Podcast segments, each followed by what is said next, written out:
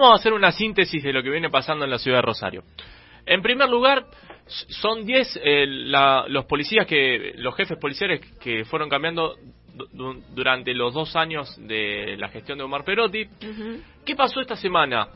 Eh, estaba un jefe policial, fue desplazado.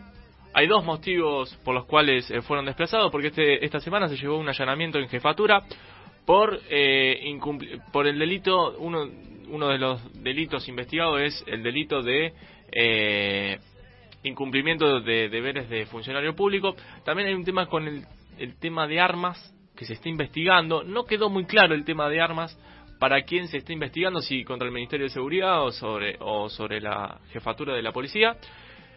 Y claro, se asumió una, una nueva jefa policial de apellido Gobernatori, pero que duró tan solo ocho horas, porque fue desplazada y quien toma el cargo ahora es Margarita Romero, que proviene de San Lorenzo, de la localidad de San Lorenzo, y que va, se va a hacer cargo de la cúpula policial en lo que es todo el territorio rosario. Eh, perdón, me meto. Eh, hay también cierto desconcierto en la parte policial porque ahora van a contar con una figura femenina al mando de la jefatura a nivel provincial y al mando de una mujer a, nivel jefatura de la unidad regional 2. Sí. Una, una policía que eh, históricamente fue siempre muy masculina. ¿Usted cree que no va a haber consenso? Ojalá lo haya. Porque parece que... A ver, hay, hay un tema que ahora le voy a explicar.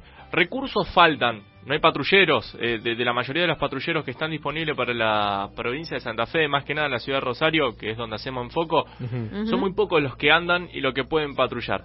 Por ejemplo, pasó la eh, semana anterior que un taxista que había sido asaltado tuvo que llevar a los policías al lugar del hecho porque los policías no tenían un patrullero para movilizarse. En la zona oeste pasó eso, sí. Exactamente. ¿Qué pasa con los patrulleros? Algunos de ellos están con custodia fijas porque contamos todos los sábados que lamentablemente muchas familias y gente importante de la provincia eh, reciben balaceras, amenazas, entonces ¿qué se dispone? Establecer una custodia fija para tratar de evitar que ocurra un conflicto mayor. Pasó con el ex gobernador, pasó con muchos jueces de, la ciudad de Rosario, ha pasado con algunos políticos de acá, pasa con fuerzas policiales que están involucrados en causa o son testigos, pasa con algunos testigos también justamente protegidos. Bueno, la semana pasada también fue noticia que una de las testigos principales de la causa de los funes fue asesinada. Porque también hay una pregunta, bueno, está bien, las custodias fijas, los patrulleros van hacia los testigos, pero después vos ves que lamentablemente algún testigo termina siendo asesinado y hay todo un, un replanteo de cómo funciona esa custodia.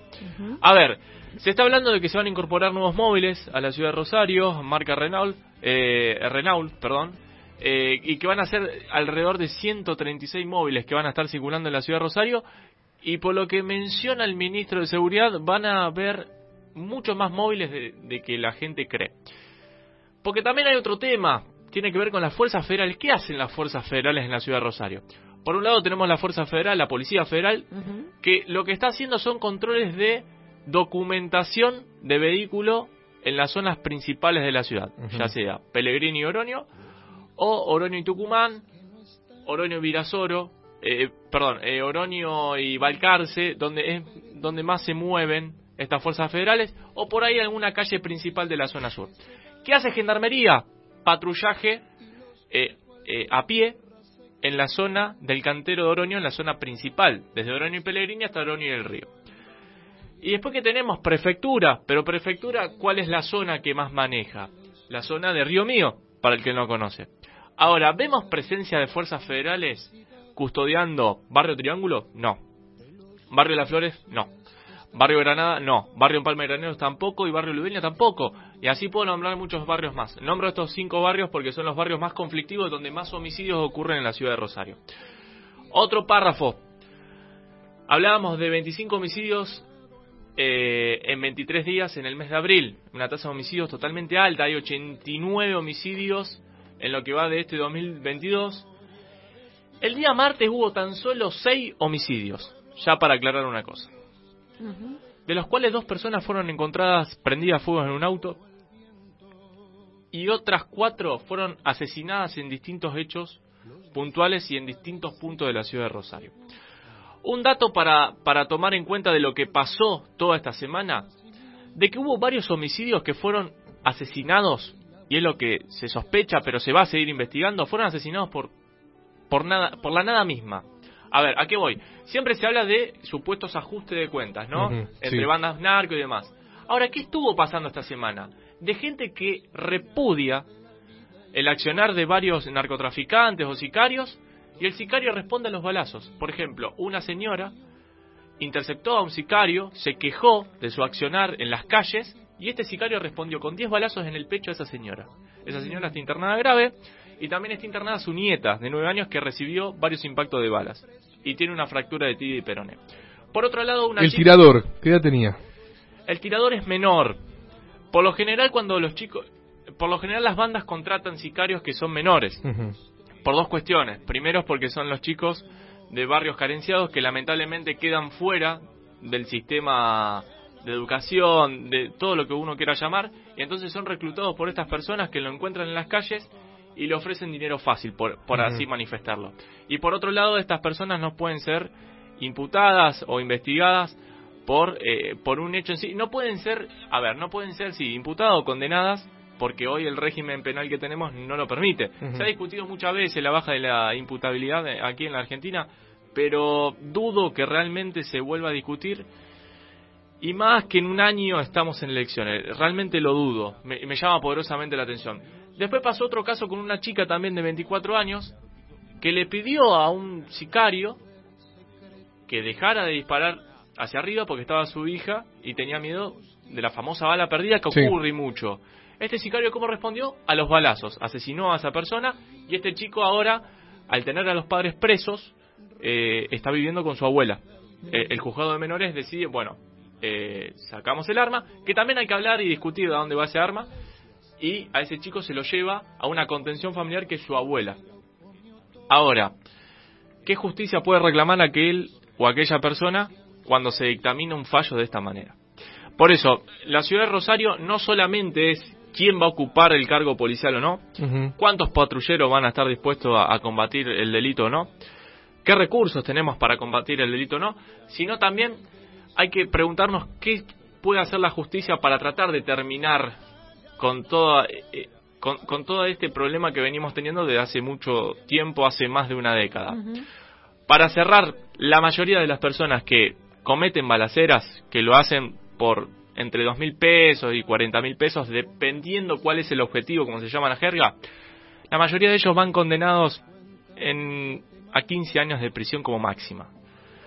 A la mitad de la pena pueden llegar a pedir alguna que otra salida transitoria, alguna condicional, eh, dependiendo cómo se haya aportado en la cárcel, si esa persona haya incorporado cursos o no, que hay muchas quejas porque no, no hay muchos cupos en las cárceles para hacer determinadas...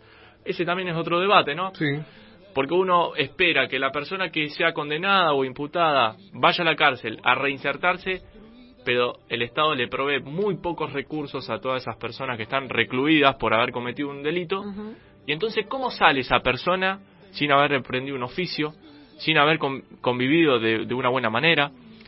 Por eso es muy difícil tratar de combatir el problema que tenemos hoy en la ciudad de Rosario y es muy preocupante, más que nada por la alza en homicidios y que es por eso que también el ministro de Seguridad Jorge Lani ha tomado la decisión de desplazar a los jefes policiales.